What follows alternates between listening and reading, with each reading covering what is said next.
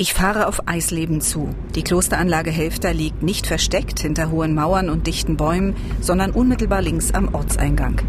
Was wird der Aufenthalt hier mit mir machen? Was werde ich erleben? Wahrscheinlich erwartet mich ein schlichtes Zimmer ohne Fernseher und größere Ablenkung. Sicher auch eine Bibel auf dem Nachttisch, weswegen ich meine zu Hause gelassen und ein Buch über Franz von Assisi eingepackt habe der Begründer des Franziskanerordens in einem Zisterzienserinnenkloster. Nichts Ungewöhnliches sehe ich, als ich im Gästehaus vor meinem Zimmer mit der Nummer 14 stehe. Es hat auch einen Namen. Franz von Assisi. Drinnen ist es sauber, hell und übersichtlich. Ein Bett mit Nachttisch und Bibel. Davor ein kleines, frisches Handtuch auf dem Teppich, wie eine Einladung zum knienden Gebet. An der Wand ein Jesuskreuz, Gegenüber ein Schreibtisch, mehrere Bücher. Außerdem ein großes Fenster mit herrlichem Ausblick auf die Klosteranlage und zentral gelegenem Teich.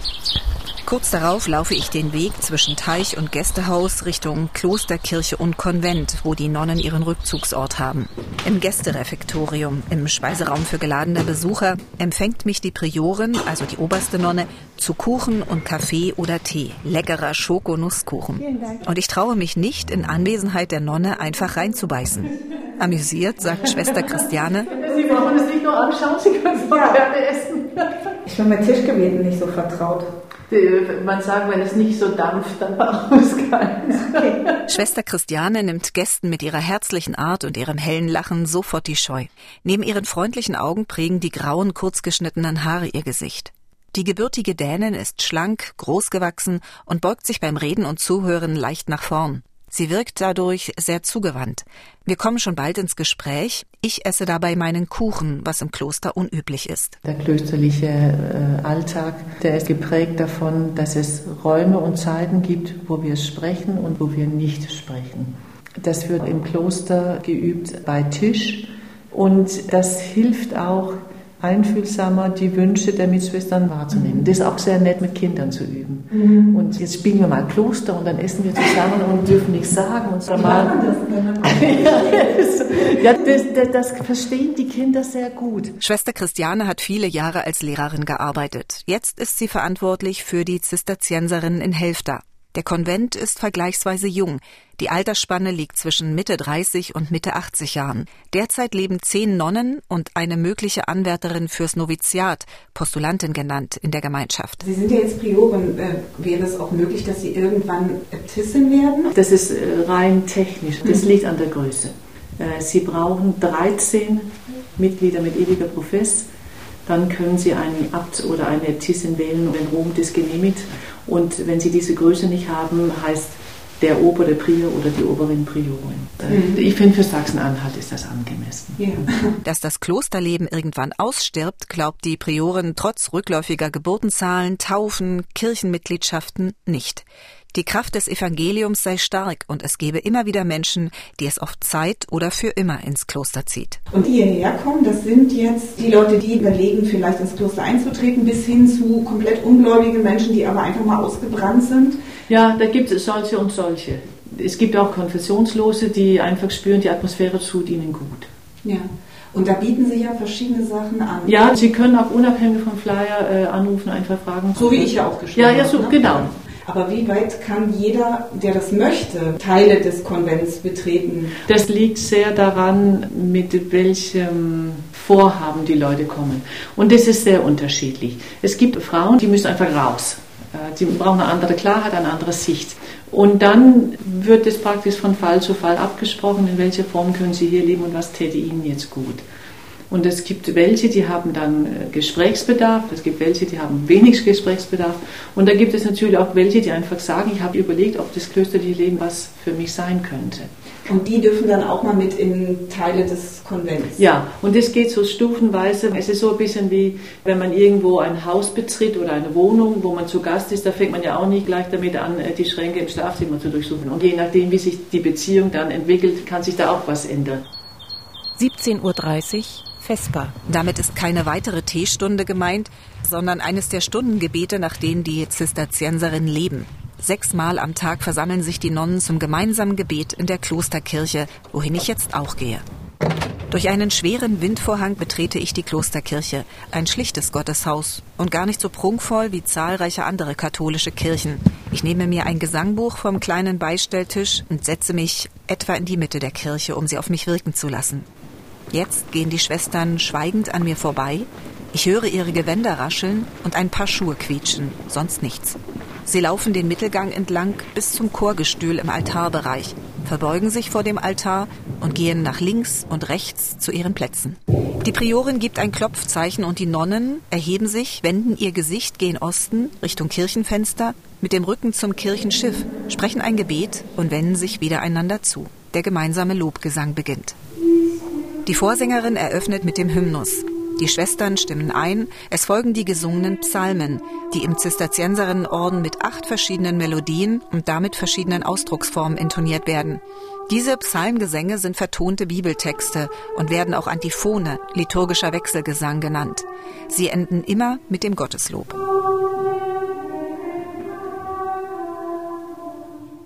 Gegen Ende folgen eine Lesung und das Vaterunser.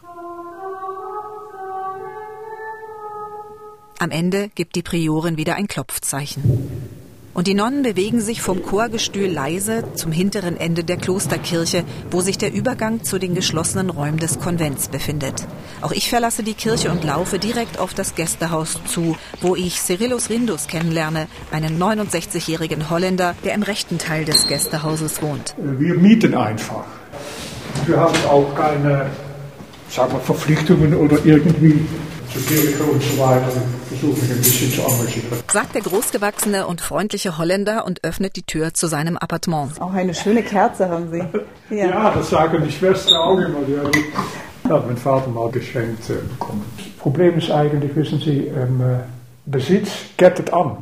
Ja, auf der einen Seite macht es manchmal glücklich, auf der anderen Seite hält es ein fest, das stimmt. Ja. Cyrillus Rindus hat schon viel von seinem Besitz verkauft. Der Holländer mit deutschen Wurzeln ist über Rotterdam, die Schweiz, Südtirol, Albanien, Slowenien, Sardinien nach Deutschland gekommen. Unter anderem, weil die Rente nicht reicht, um in seiner Heimat eine der teuren Wohnungen zu kaufen oder zu mieten. Im Gertrudstift von Helfter und unmittelbarer Nachbarschaft zum Gästehaus des Klosters fand er dann unlängst übers Internet diesen bezahlbaren Platz, der ihm Ruhe und trotzdem Abwechslung bietet. Denn Rindus ist studierter Theologe, hat als Koch gearbeitet und will auch noch als Rentner aktiv bleiben. Ich sag mal, Eisleben ist natürlich eine Kleinstadt, aber wir haben ein eigenes Theater hier mhm. mit einer eigenen Truppe. Man hat Einkaufsmöglichkeiten in der Nähe. Und gegenüber ist auch noch der Pflegedienst. Also wenn ich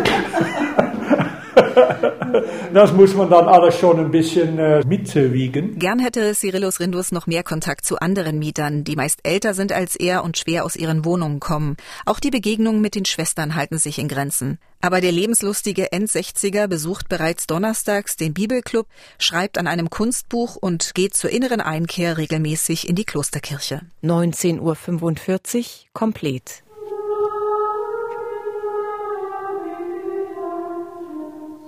Die Komplett, hat mir die Priorin erzählt, sei das Lieblingsgebet der Nonnen im Konvent und macht, wie der Name sagt, den Tag komplett. Wenn er sich neigt, sei es wie wenn der Computer fragt, wollen Sie jetzt herunterfahren? Und man klickt Ja. Jeden Abend werden dieselben drei Psalmen gesungen, die vom Vertrauen in Gott erzählen. Die Kirche ist fast dunkel, nur ein paar Lampen und Kerzen leuchten.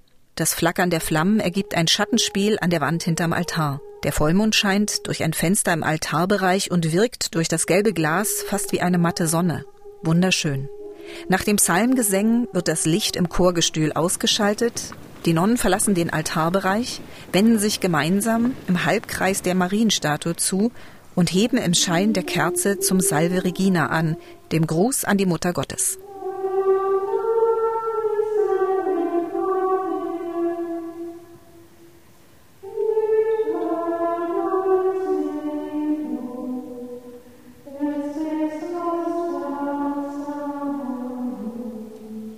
Zarter Gesang in die Stille hinein.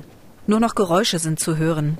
Die Priorin greift zum Aspergil, einem liturgischen Gerät, das Weihwasser enthält, und segnet die Nonnen und alle Anwesenden. Sie bekreuzigt sich zuletzt ebenfalls mit Weihwasser, dann laufen die Nonnen wieder schweigend Richtung Konvent. In meinem Zimmer bereite ich mich auf die Nacht vor. Ich schaue jetzt lieber auf den Tag zurück als aufs Handy. Als es neun Uhr schlägt, laufe ich zum Fenster und blicke über den Teich in die stille Nacht hinein. Der Vollmond spiegelt sich im Wasser. Ein schönes Bild, um ruhig einzuschlafen. Es ist noch immer dunkel, als ich 4.45 Uhr wieder aufstehe, um pünktlich zum ersten Gebet des Tages wieder in der Kirche zu sein. Die Natur ruht noch, nur entfernt rauschen Autos über die Straße. Plötzlich flattert eine Ringeltaube aus einem nahegelegenen Baum. Ich muss sie wohl geweckt haben. 5.30 Uhr Vigil und 6 Uhr Laudes. Während der nächsten Tage erzählen mir die Nonnen, dass auch sie manchmal schlecht aus dem Bett kommen und vor dem ersten Gebet einen Kaffee brauchen. Andere betrachten es als Privileg, wach zu sein und schon zu beten, bevor der Tag erwacht. Auf das Zeichen der Priorin beginnt das übliche Ritual und eine Nonne singt Herr, öffne meine Lippen. Und der Chor der anderen Nonnen antwortet und mein Mund wird dein Lob verkünden. Es wird gemeinsam gesungen, aber noch nicht miteinander gesprochen. Auch nach der sich unmittelbar an die Vigil anschließenden Laudes nicht. Auf meinem Weg zurück ins Gästehaus zieht Brötchenduft in meine Nase. Nicht aus einer Klosterbäckerei, wie ich später erfahre, sondern von einer Großbäckerei in der Nachbarschaft. So oder so. Es ist Zeit fürs Frühstück. 49 Schritte laufe ich von meinem Zimmer, durch zwei Glastüren und an 14 Lampen vorbei, über einen langen, hellhörigen Flur.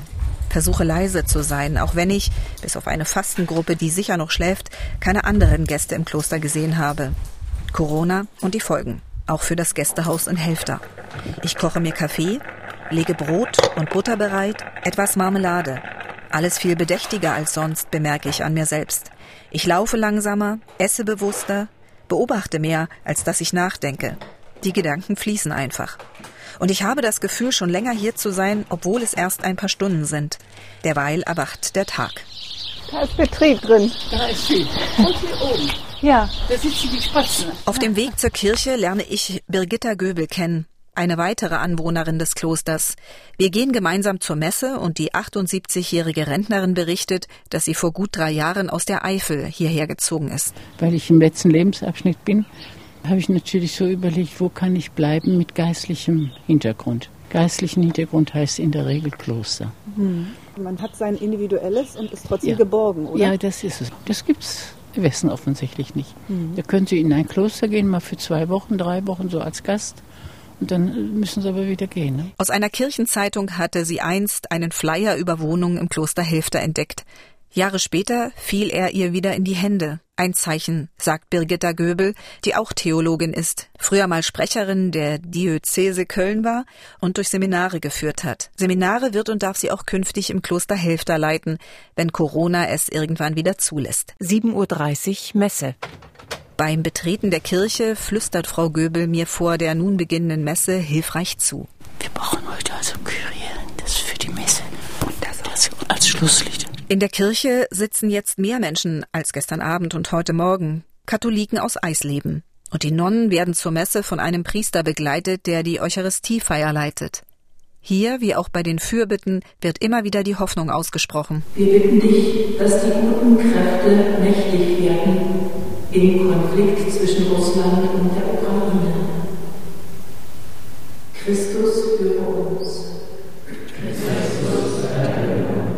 Gemeinsam gesungen wird ohne musikalische Begleitung. Die Orgel erklingt nur sonntags. Nach der Messe beginnt der Arbeitsalltag der Nonnen. Im Büro, in der Küche, im Klosterladen. Und Schwester Grazia holt mich, wie verabredet, von meinem Zimmer zur Führung durch die Klosteranlage ab. Guten Morgen. Guten Morgen. Sehr, sehr stark, klar. Ja, ich bin stark, klar. Das ist sehr schön. Die Spion ist dabei, ja. Spaß. Ja. Mit Spion meint Schwester Grazia augenzwinkernd mein Mitschneidegerät, das die ganze Zeit läuft. Sie hat ihren Humor behalten, obwohl sie echte Spione kennengelernt hat, unter Ceausescu in Rumänien. Als verfolgte Katholikin flüchtete sie nach Deutschland und kam schließlich aus Bayern nach Helfta zu einer Zeit, als die Klosteranlage nach Jahren des Niedergangs wieder aufgebaut wurde. Was hat Ihnen gefallen an dem Ort? Der Ort hatte schon so eine Anziehungskraft, dieser spirituelle Wert, der über Hunderte nicht verloren gegangen ist. Helfter ist eng verbunden mit der Frauenmystik, also Gotteserfahrung, über die religiös bedeutsame Frauen berichtet haben. Wir schauen auf den Teich, in dem eine schöne Skulptur der drei Mystikerinnen von Helfter steht. Gertrud von Helfter, Mechthild von Hackeborn und Mechthild von Magdeburg. Sie haben das Frauenkloster im Mittelalter aufgebaut. Die Blütezeit des Klosters hat gerade mal 90 Jahre gedauert. Das kann man alles nachlesen. 1340 wird das Kloster geplündert. Das Kloster wurde im Bauernkrieg verwüstet, während der Reformation säkularisiert. Später wurde die Anlage von den Preußen kaserniert und in der DDR heruntergewirtschaftet. Der Teich war eine Jauchegrube, sakrale Räume wurden zu Ställen und Maschinenhallen umfunktioniert. Kurz vor der Wende sollte alles abgerissen werden. Der ehemalige Kunstlehrer Herr Joachim Herrmann hat das mitbekommen und er hat noch den Mut gehabt, mit seinen Schülern in Eisleben vor dem Stadtrat eine öffentliche Demonstration durchzuführen und konnte dadurch die Sprengung der Klosterkirche noch verhindern. Das ist mutig. Ja. Der hat sich als frommer Heide bezeichnet. Ja. In der Kirche sind die Spuren der Vergangenheit sichtbar. Rechts historisches Mauerwerk, links grauer Stahlbeton. Beides fügt sich harmonisch zusammen. Fachkundig berichtet Schwester Grazia über die wenigen und zugleich sehr kunstvollen Details in der Klosterkirche, wie die moderne Christusdarstellung, die aus einem Birnbaumstamm gehauen wurde. Hier ist der Haupteingang der Klosterkirche, die tagsüber immer geöffnet ist. Und wenn man hier reinkommt, wird man von Christus mit offenen Armen empfangen. Das ist eine Christkönig-Darstellung. Die linke Hand etwas geöffnet, Offenheit die rechte Hand etwas geschlossen, Offenheit und Geborgenheit mhm. gleichzeitig. In Offenheit und Geborgenheit leben auch die Nonnen. Von der frei zugänglichen Kirche gehen wir gemeinsam in den sich anschließenden Konvent, also den nicht öffentlichen Bereich, in dem die Nonnen leben. Vom Vormittag bis zur Vesper herrscht hier Betriebsamkeit. Ich möchte von Schwester Grazia wissen, wie streng das große Schweigen vom Abend bis zum Morgen genommen wird. Weil ich gestern Abend noch Gute Nacht gesagt habe, das ist jetzt kein Verstoß. Wenn man nein, nein. Aber die Tagesschau um 20 Uhr fällt ja dann für Sie aus in dieser Zeit. Ja, das ja. heißt, solche Sachen wie die modernen Medien, die schweigen dann auch.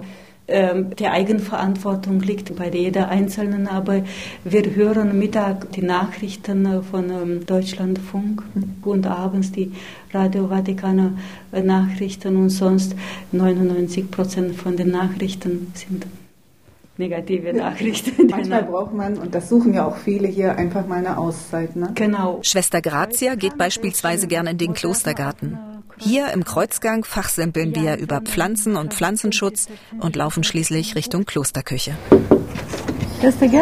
Vor uns steht eine junge Schwester mit bunter, fröhlich bemalter Küchenschürze. Ich habe gehört, Sie wollten ein bisschen helfen. Ja, gerne. Sie dürfen Gemüse mitputzen. Sie bekommen eine Schürze von mir. Während wir uns am Küchenblock gegenüberstehen und für einen Auflauf Kartoffeln schälen, Möhren schneiden und Rosenkohl putzen, berichtet Schwester Gertrud, wie sie von Bayern nach Sachsen-Anhalt und überhaupt ins Kloster kam. Ein bisschen habe ich ja schon erzählt, wie dann der Weg gegangen ist, nicht geradeaus. Geradeaus ist langweilig. Ja, aber so, was für mich entscheidend war, ich hatte immer gedacht, ich glaube, dass Gott es von mir will und das ist das Entscheidende. Wie spürt man das, dass Gott das von einem will? Das ist eine gute Frage. Man spürt es halt.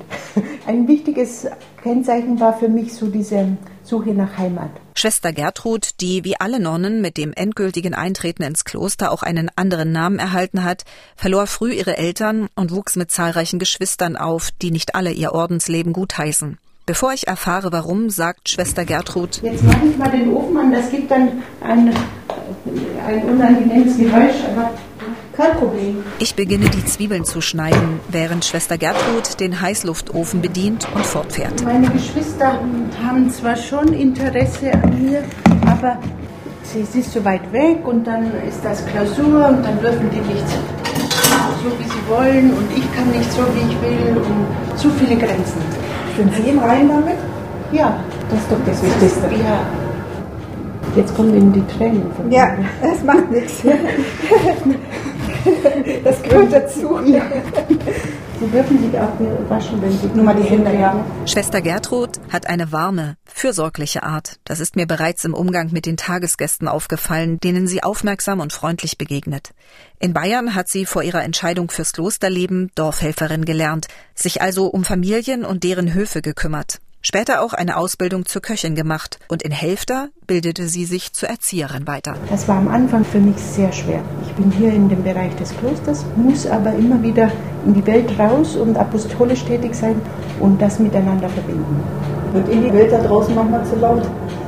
Ja, aber ich muss nicht lange das aushalten. Ich merke sehr viel an den Kindern, wie die so unruhig sind und ähm, auch zum Teil laut. Wir haben ja einen Montessori-Kindergarten, da hat man auch Methodik, dass man die zur Stille führt. Und bei manchen dauert das einfach lange. Im Kindergarten arbeitet Schwester Gertrud nachmittags. Zuvor sorgt sie für den Mittagstisch im Kloster. Jetzt schneiden wir gemeinsam Äpfel fürs Kompott. Es sind die letzten des vergangenen Jahres aus dem Klostergarten. Und Sie müssen sich jeden Tag hier selbst was überlegen, was Sie kochen, oder gibt es da eine Abstimmung unter den Schwestern? Das liegt in, größtenteils in meiner Verantwortung. Eigentlich haben wir so von der Benediktusregel, nach der wir leben, schon auch die Auflage, dass wir wenig Fleisch essen. Und da bin ich auch froh, weil das mache ich gar nicht so gerne. Ich koche gerne vegetarisch. Wenn das Essen im Ofen nicht viel Aufmerksamkeit verlangt, geht Schwester Gertrud auch zum baldigen Mittagsgebet. Müssen Sie eigentlich jetzt die Zeit im Blick haben für 11.45? Ich habe Dispens. Dispens heißt? Ich muss nicht an dieser Gebetszeit teilnehmen, aber wenn es mir möglich ist, ja, dann nutze ich diese Zeit auch.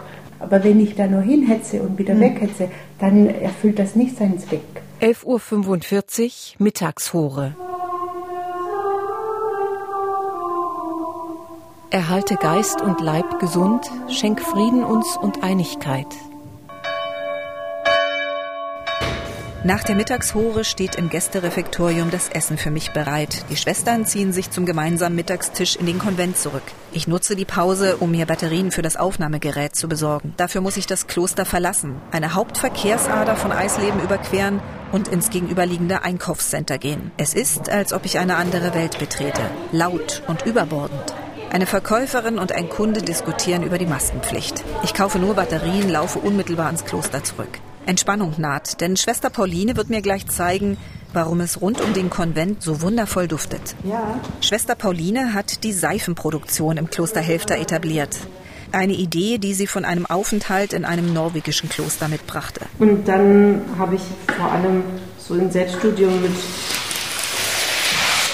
Internet, YouTube-Videos, Blogs. Man findet ganz viele Informationen über Seifenherstellung und Bücher, die ich mir gekauft habe. Und ähm, und dann halt experimentieren. Schwester Pauline ist die jüngste Nonne im Konvent. Unter ihrer Haube blitzen weiße oder weiß gefärbte Haare hervor. Sie trägt eine blaue Markenbrille und wirkt nicht nur dadurch sehr modern. Auffallend ist auch ihr Fable für Naturwissenschaften. Bevor ich ins Kloster bin, habe ich Physik studiert.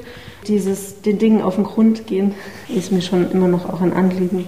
Manche sagen Naturwissenschaft und glauben, das passt nicht zusammen. Warum es für mich zusammengeht, ist Physik, die kann vielleicht erklären, wie der Ablauf, die Entstehung des Universums war, aber die Frage, warum und wozu, wohin das alles führt oder eben wer das gemacht hat, das ist ein ganz anderer Bereich.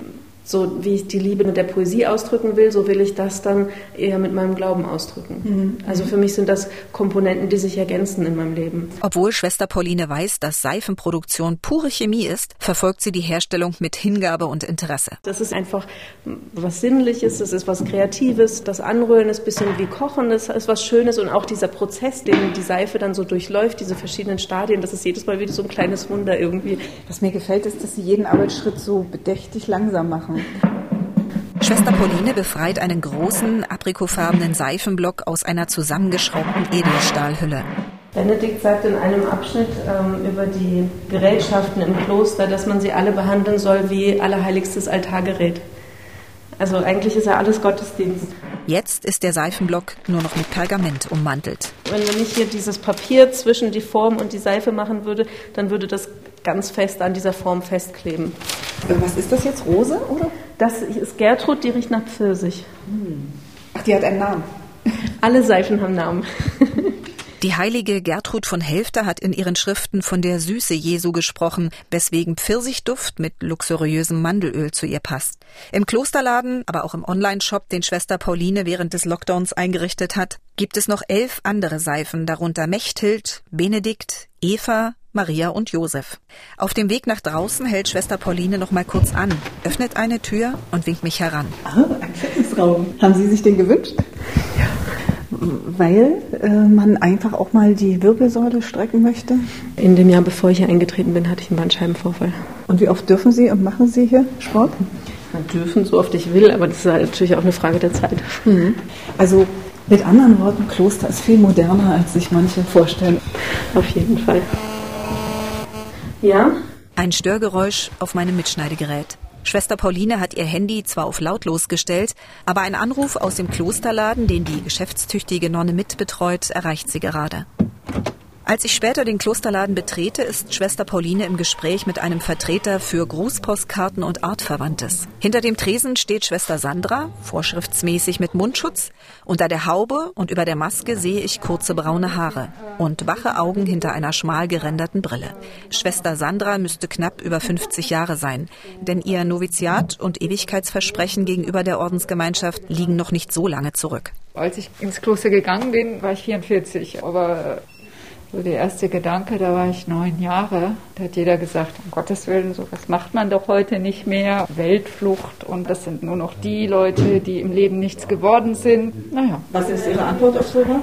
Weltflucht zum Beispiel, das ist so ein typisches Argument. Ja, es kommt niemand ins Kloster ohne eine abgeschlossene Berufsausbildung. Und etwa fünfjähriger Prüfung bis zur ewigen Profess. Das bedeutet, Orden und Schwester binden sich bis zum Tod ähnlich wie in einer Ehe.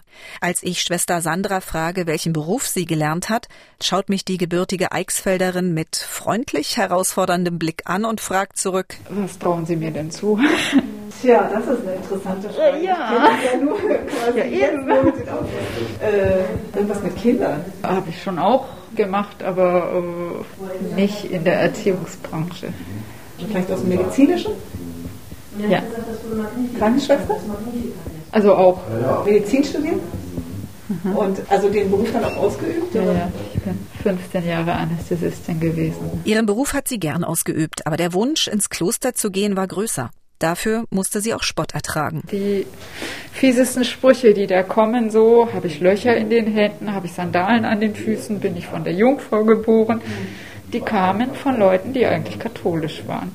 Schwester Sandra ließ sich davon nicht beirren, studierte neben ihrer Arbeit als Ärztin die Geschichte der Zisterzienserinnen und hat sich 2014 dem Zisterzienserinnenorden in Helfta angeschlossen. Hier ist neben ihrer Ausbildung auch ihr handwerkliches Geschick gefragt. Das Chorgestühl umbauen zum Beispiel. Beten und arbeiten. Ora et labora. Bevor das Vespergebet und damit wieder die Ruhezeit für die Nonnen beginnt, treffe ich noch Schwester Clara Maria, ein Urgestein des Klosters Helfter, und das ist durchaus positiv gemeint. Denn die resolute und zugleich gütig wirkende Nonne hat den Wiederaufbau von Kloster Helfter stark mitgeprägt. Wer sie nicht kennt, ahnt nicht, dass im Habit eine ausgezeichnete Managerin und engagierte Verhandlerin steckt. Wenn die fast 75-Jährige ins Reden kommt, funkeln ihre Augen. Also ich kann mich an die Bausitzungen erinnern. Und wie Sie uns da erklärt haben, also mich hat es dann aufgeregt, das muss ich ehrlich sagen. Hier sitzen lauter Männer und jeder weiß, wie ein Frauenkloster geht. Wenn die Zisterzienser hierher kommen, dann muss die zisterziensische Spiritualität prägend sein. Dabei gehörte Schwester Clara Maria damals noch nicht einmal den Zisterzienserinnen an, sondern einem anderen Orden in Karlsruhe, wo sie half, karitative und Bildungseinrichtungen aufzubauen. Schulleiterin war und eigentlich glücklich. Aber Helfter war eine Herausforderung und ein Auftrag Gottes, sagt die Nonne. Viele schreiben mir auch noch aus Karlsruhe. Meine Schüler suchen mich dann manchmal auch auf. Das ist schön. Wollen Sie eigentlich hier bleiben bis zum Lebensende, das möglichst fern noch ist? Also wir legen ja ein Versprechen ab oder Gelübde auf Stabilitas, das heißt, ich bleibe an diesem Ort. Und ich habe keine Lust, noch ein zweites Kloster aufzubauen. Die Geschäftsführung des Klosters hat Schwester Clara Maria mittlerweile abgegeben. Sie kümmert sich aber weiter um die Ausbildung der Novizinnen und organisiert die Gästebetreuung. In jedem Fall ist die lebenskluge Nonne, die Theologie, Psychologie und Pädagogik studiert hat, wohl ideale Ansprechpartnerin. Ist dieser stete Wechsel zwischen weltlicher Welt und geistlicher Welt, haben Sie das je als schwierig empfunden, immer zu pendeln? Also ich glaube, dass jeder Mensch so ein kontemplatives Element hat und ein aktives. Und wenn er das Aktive überbetont, dann kommt die Seele oder die Psyche oder wie Sie das nennen, zu kurz. Also das erlebe ich sehr viel in Begleitung von Gästen. Wichtig ist, dass beide ins Gleichgewicht kommen. Da Schwester Clara Maria seit Jahren fest im Leben und Glauben steht, frage ich sie auch. Hatten Sie je das Gefühl, dass Sie ähm, irgendwo mal in Versuchung geraten, wie auch immer? Also ich dass man sich verliebt oder so. Verliebt, ja. Und als Frau hat man ja auch vielleicht das Gefühl, Mutter sein zu wollen. Ja, doch, damit habe ich mich sehr auseinandergesetzt. Wie sind Sie damit klargekommen? Bei mir ist dann auch die Christusbeziehung sehr stark geworden, glaube ja. ich. Ich habe viel gebetet, ja. Mein, was mir zu schaffen gemacht hat, das war so die Einsamkeit. Ja. Jetzt genieße ich das, wenn ich allein bin. Damit verabschieden wir uns. Denn nach der gestrigen folgt nun meine zweite Vesper und später wieder die Komplett mit dem zarten Salve Regina. Noch zwei Tage werde ich bei den Zisterzienserinnen bleiben und bemerke, dass die Gebetszeiten auch Auszeiten im Tagesrhythmus sind, die beim Ruhefinden helfen. Selbst wenn ich dafür morgens wie zur Frühschicht aufstehen muss. Ich will versuchen, dieses Innehalten in meinem Alltag zu bewahren.